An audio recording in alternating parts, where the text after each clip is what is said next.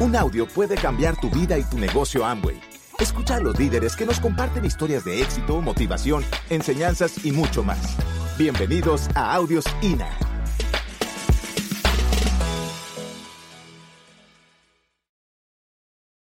Bueno, estamos realmente felices de estar acá. Es nuestra cuarta vez en este maravilloso país y cada vez nos convencemos que el mexicano y el colombiano se parecen mucho. Tenemos muchas cosas en común y la cualidad mayor es que somos gente echada para adelante. ¿Sí o no? Y queremos transformar nuestras vidas. Hoy, esta noche, vamos a compartir nuestra historia. Y queremos que escuches una historia de unos colombianos comunes y corrientes, que antes de entrar en este negocio e inclusive durante mucho tiempo fueron las personas más tímidas. ¿Alguien tímido aquí? Y que le dé miedo hasta dar el plan, hablar en tarima. Muchachos, les tengo una súper buena noticia, pueden llegar a diamante. Porque aquí están viendo un ejemplo que cualquiera, solo que se determine a hacer cosas grandes, puede llegar a los niveles que quiera en este negocio. Y para empezar nuestra historia, quiero dejarlos con Andrés, que fue la persona que conoció este maravilloso negocio. Buenas noches México, ¿cómo estamos? Bueno, eh, yo creo que hasta ayer que llegamos a la reunión de líderes caímos en cuenta de la dimensión en lo que estábamos viviendo. Hace 17 años yo conocí este negocio. No lo comencé, pero sí empecé a escuchar los audios. Y me acuerdo la primera vez que escuché un CD de Servicharo, cuando escuché a Consuelo, a Lourdes, a Oscar. Y ayer llegar a la reunión y verlos a todos ellos, todas las leyendas enfrente de nosotros, dijimos, wow, ni siquiera lo habíamos soñado. Esto es más grande de lo que se imaginan. Y algún día ustedes, así estés allá atrás, vas a estar en nuestro país o en algún país hablando delante de las leyendas. Y eso va a pasar para ti si tú te lo crees. Queremos contarte la historia, la historia de una pareja que cuando ustedes vean el final, ustedes van a decir, si Andrés y Lorena calificaron diamante, cualquiera puede calificar. Porque cuando comenzamos el negocio, de pronto Mauricio creía en nosotros, Mauricio es mi hermano, el que nos presentó el negocio, pero nosotros no creíamos en nosotros mismos. Y comenzamos la, la historia siempre con esta frase, es una historia que no se construye solo. Nosotros entendemos que es de buen nacido ser agradecido. Y colocamos esto porque nosotros sabemos que es la unión de muchas fuerzas, la unión de muchas personas las que nos ha puesto en este sitio que estamos viviendo. Y tú vas a correr la misma carrera o estás corriendo la misma carrera y debes entender que para correr esta carrera la vas a construir con muchas personas. Algunas en tu equipo de apoyo, otras dentro de tu grupo, otras crossline, tu familia, pero nunca vas a llegar a ningún lado lejos si no corres con otras personas. Por ahí decían que tú puedes correr más rápido si corres solo, pero vas a llegar más lejos si corres con un equipo. Y eso es este negocio. Yo nací en una familia, eh, les cuento, yo vengo de una familia de seis hermanos, Viene mi hermano Luis Jorge, luego mi hermano Mauricio, luego mi hermano, mi hermana Pilar, mi hermano Julián, mi hermano Ricardo. Y ellos vivían en una familia en un mundo bonito. Mi papá tenía un buen empleo allá en Colombia. Venían seguiditos, estaban supuestamente estables. Y cuando echan a mi papá del empleo, desde esa época echaban gente.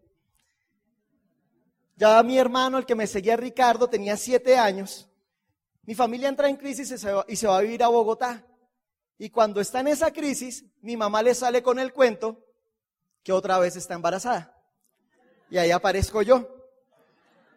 Y cuando aparece, cuando me imagino que mi mamá estaba embarazada, lo que ellos soñaban era una preciosa niña. Porque ya había cuatro varones, una niña, y pues Dios sabe cómo hace sus cosas. Aparecí yo. Yo a eso le atribuyo que a mí nunca me han gustado los carros, a mí háblame de cocinas. A mí háblame de ir a comprar bolsos, carteras, zapatos. Ese tipo, me especialicé en Aristry, en Michigan. Cuando me casé con Lorena, todo el mundo dijo, no era lo que pensábamos, ¿sí? Quité todas las sospechas del camino. Y crecí, yo, yo le doy gracias a Dios porque crecí, porque crecí con siete papás, mis cinco hermanos y mis dos papás. Crecí en una familia que durante muchos años, quizás durante 18 años, no tuvo dinero, pero nunca fue pobre. Yo le agradezco toda la vida a la visión de mis papás, a la fortaleza de mi mamá. Mi mamá siempre nos estuvo proyectando un mundo mejor. Mi mamá siempre nos estaba diciendo, nunca se enfocó en lo que estábamos viviendo. Era tan grande que nunca vimos la crisis. Ella siempre nos estaba mostrando todo lo que podemos hacer. Nos estaba demostrando que nunca era tarde para comenzar.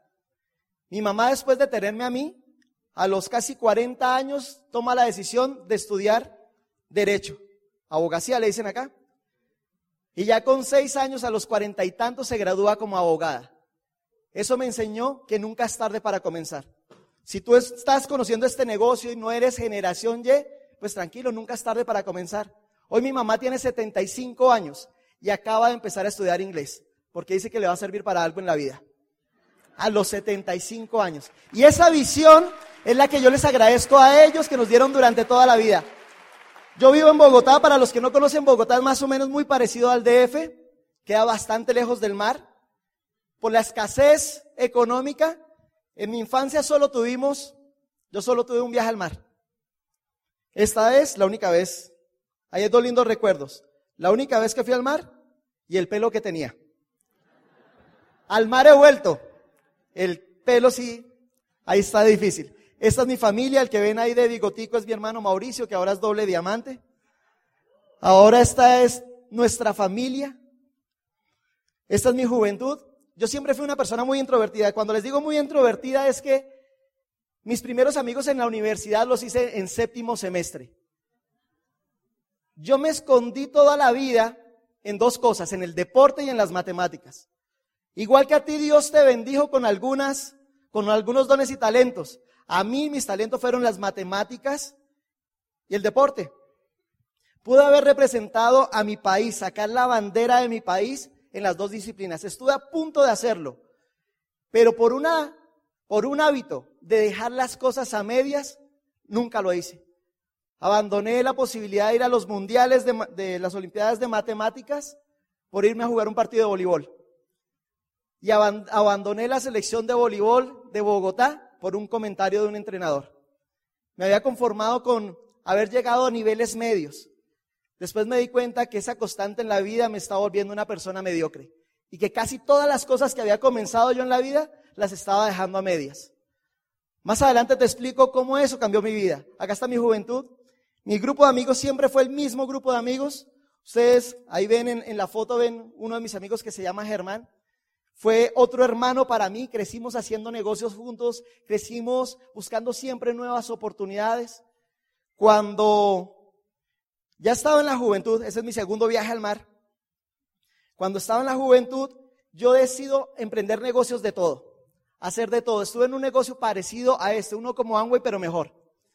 Y duró en Colombia año y medio, y eso me dejó aburrido del multinivel. Y yo empecé a hacer negocios. Muy joven, yo me gradué casi terminando los 15 años, me gradué del, colegio, comencé en la universidad y a los 21 años ya era profesional de administración financiera y ya tenía una empresa con siete empleados. Yo en ese momento, imagínense la escena, 21 años con empresa y graduado de ese tipo de, de carreras. Me encantó lo que decía Alberto Mayagoite ahí. Yo tenía un ego impresionante cuando comencé a hacer el negocio pero tenía una autoestima en el piso. Yo creo que tenía la autoestima tan bajita que por eso tenía ego. Porque el ego era mi fachada para que la gente no se diera cuenta de todas mis debilidades. En ese momento viene mi hermano Mauricio, que vive en Cali, con un amigo que se llama Carlos Eduardo Castellanos, y nos presenta, yo soy amigo del, barrio, se dice acá, de, de otro muchacho que se llama Alejandro Hillera. Alejandro Hillera era el rumbero, ¿se entiende? El rumbero del grupo. Yo era el niño juicioso, el tímido, el introvertido, el del estudio. Y vienen y nos cuentan del negocio. Y yo ya tenía la empresa, yo vi esto como lo mismo que había visto antes. Y yo dije, no, no, no, hagan su negocito que yo me quedo con mi empresa. Eso fue el año 96. Me invitaron a reuniones, me pasaron unos audios en esa época, cassettes. Digo, bueno, firmo y firmé. Solo por si de pronto algún día me decidía. Y pude vincular a dos personas. A mi hermano Julián, que fue como un papá para mí, él me pagó a mí todo, todos mis estudios en, en un colegio privado, cuando mi casa no se podía. Y a mi amigo Germán, el que me acompañó en todas las cosas en la vida. Cuando empiezan a promoverme los audios, en esa época yo tenía un carrito, porque cuando uno cree que está bien, tiene cosas, pero todas las cosas son hitos. Carritos, ¿cierto? Apartamentico, viajecitos. Y viene mi hermano y nos cuenta eso y yo me empecé a enamorar de los audios. Pero yo decía, jamás va a ser ese negocio. Yo voy a tomar esa información para hacer otros negocios. Y con Germán en esa época pagábamos miti miti y nos íbamos escuchando. Y yo decía, alguna vez eso nos va a servir para algo. Y íbamos con Germán en el carro, pero montábamos negocios y ganábamos nada más para medio mantenernos. Llega el año 99, yo tenía mi negocio, pero Germán no le había pegado a nada. Y Germán se va para España a buscar mejor vida. Llega un momento en que yo vi que todos Toda mi vida se estaba volviendo exactamente igual. Mi empresa era de comidas para eventos, la que yo tenía. Cuando yo veo estas convenciones, con mi gran inteligencia, con mi gran ego, yo vi el negocio de otra manera. Yo veía que la gente iba a las convenciones en Bogotá. Y cuando la gente va a las convenciones a Bogotá, convenciones de dos días, tenía que comer. Entonces, y mi hermano ya era esmeralda del negocio. Entonces yo le digo a mi hermano, ven, Mauro, ¿por qué no le dices a tu gente que me compre la comida a mí? Y durante cinco años fui el proveedor de comidas de los eventos de Amway. Entonces, cuando yo estaba, pero no era proveedor de backstage, proveedor afuera del Coliseo El Campín. A 500, 700 personas yo era el que les vendía la comida. Yo veía que toda la gente salía entusiasmada de las convenciones, motivada de las convenciones a comprarme comida a mí. Y yo decía, pobrecitos estos. Mientras gastan dinero allá para saltar y aplaudir, el único que está ganando plata soy yo. Yo soy más inteligente que todos ellos. Estoy yo repartiendo comidas en un evento de esos y yo veo que el ambiente está diferente. Yo veo que la gente está más emocionada que nunca. Eso fue el sábado. Y yo pregunto por qué la gente está tan contenta cuando me dicen es que van a reconocer el primer diamante de Colombia. Yo más o menos sabía que era un diamante. Y yo digo, ¿quién es el primer diamante de Colombia? Me dicen Alejandro Hillera. Yo con razón que no he vuelto a ver al Alejo. Yo compré el boleto para ir a ver el reconocimiento de él para entrar el domingo. Y me dice allá atrás. Yo me acuerdo cuando Alejandro entró a ese coliseo, se volvió loco todo el Coliseo, el Campín allá en Bogotá para reconocer al primer diamante. Todo el mundo aplaudía, todo el mundo saltaba, menos yo. Porque en ese momento yo estoy diciendo, yo recibí el plan el mismo día que Alejandro, en el mismo sitio que Alejandro. Y yo estoy repartiendo comidas allá afuera y él acaba de comprar su libertad. ¿Quién era el inteligente y quién era el que no había entendido la película? Yo era el que no había entendido la película. Viene mi hermano que vive en Cali y él siempre que iba para otro país viajaba hasta Bogotá. Y un día que me ve a mí, cómo era mi, mi trabajo, que cuando a uno le va bien en los pequeños negocios, pues tú duermes menos. Y si es un negocio de comidas, trasnochas mucho, madrugas bastante. Mauricio está en la habitación de al lado y me ve levantarme a las 4 de la mañana. Él se levanta temprano, no porque tenga el hábito, sino porque me ve y me dice, Andrés, tú tienes en este momento 26 años, pero ya eres un joven viejo. No estás durmiendo, estás corriendo detrás del dinero, estás haciendo yo algo que yo sé que no te gusta, porque a mí me gustaba la comida, pero ya cuando era una obligación ya no me gustaba. Y me dice, ¿te imaginas hasta los 65 años haciendo lo mismo? Y yo nunca me había hecho esa pregunta. Porque cuando uno es joven uno cree que toda la vida eso va a estar ahí. Esa fuerza, esa juventud, toda la vida estaba ahí. Y yo me puse a pensar, yo no me imagino hasta los 65 años haciendo esto. Dice, ¿no te das cuenta como Alejo, como Carlos Eduardo y como yo hemos cambiado la vida? Nadie te tiene que convencer, tú ya has visto eso. Mauricio toma la determinación, Mauricio mi hermano, quien es el que nos comenta el negocio, toma la determinación de ser diamante. Y cuando toma la determinación se va a Bogotá y nos reúne a toda la familia. Y dice, nos dice en un restaurante, ustedes saben que yo estoy haciendo esto en serio. Yo siempre he querido que ustedes hagan el negocio. Ustedes han escuchado audios, ustedes saben que esto funciona. Yo quiero que ustedes sean una de mis líneas, mi sexta línea. Pero les aseguro que si no es con ustedes, igual yo voy a calificar diamante, con ustedes o sin ustedes.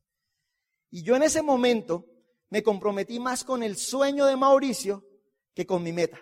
Porque yo dije, mi hermano quiere correr. Y yo voy a ser parte de la meta de Mauricio. Yo no sabía en qué me estaba envolviendo.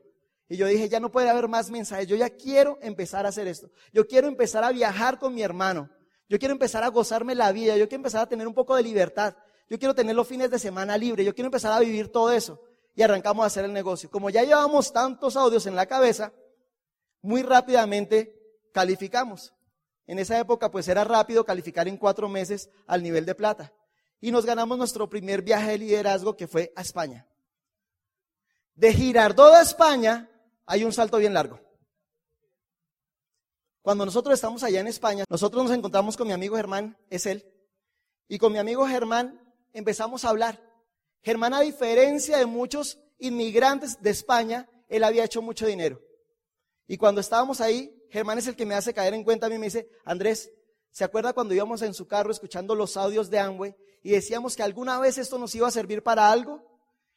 Él me dice, usted está hoy acá en el viaje de liderazgo de Amway y yo tengo más dinero que toda la sociedad que se mueve conmigo aquí en el negocio. Ellos se vinieron para acá, para España, pero se trajeron el mismo coco. Yo me seguí educando y mi vida cambió totalmente. Por eso es que tenemos que, uno no sabe qué está pasando con cada audio que te estás escuchando en la cabeza. Llegamos de ese viaje a Europa. Ahí yo vi lo que era este negocio. Vi que mi negocio me quedé un mes allá y cuando regresé me di, cuenta que mi negocio tradicional se había ido para abajo mientras el negocio de Amway había crecido. Yo dije, esto del negocio tradicional se va a acabar. Y en ese momento Mauricio con valentía termina su calificación de diamante ejecutivo. Y hay una reunión en Orlando donde están personas de 26 países. Y en esa reunión Mauricio es el pin más alto reconocido en la convención. Y él con ese dolor de familia y ese dolor de patria, lo único que hace en su bandera, en, su discurso es sacar la bandera de Colombia y decirle, acá están personas de 26 países diferentes. Ustedes tienen que saber cuál es la, la verdadera Colombia. Colombia no es un país de guerrilleros, de narcotraficantes, paramilitares. Colombia es un país de esmeraldas y diamantes. Y los líderes de este negocio le vamos a cambiar el nombre a nuestro país.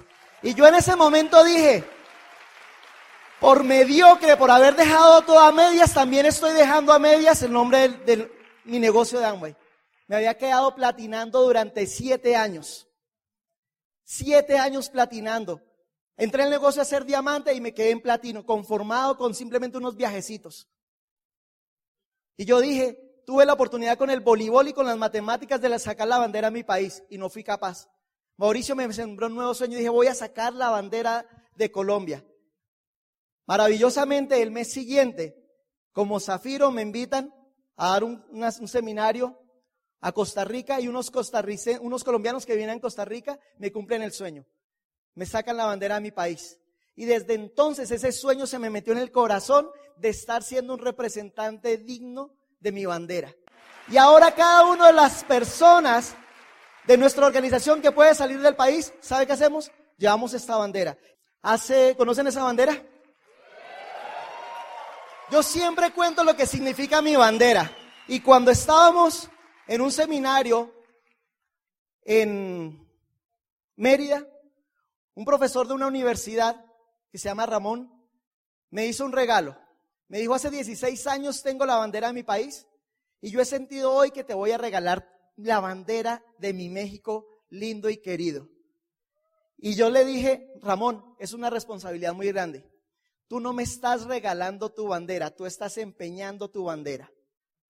Él era 12% en ese momento. Yo le dije, cuando califiques Esmeralda, vas a ir a recuperar la bandera el tri lo vas a recuperar en Colombia porque te vamos a invitar.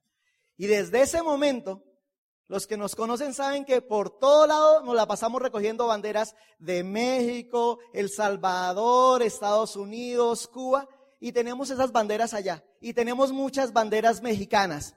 ¿Y saben qué están esperando esas banderas? Que ustedes se pongan los pantalones, califiquen y sean invitados allá para ir a recogerlas. Porque tenemos una cantidad de banderas para que tú las vayas a recoger.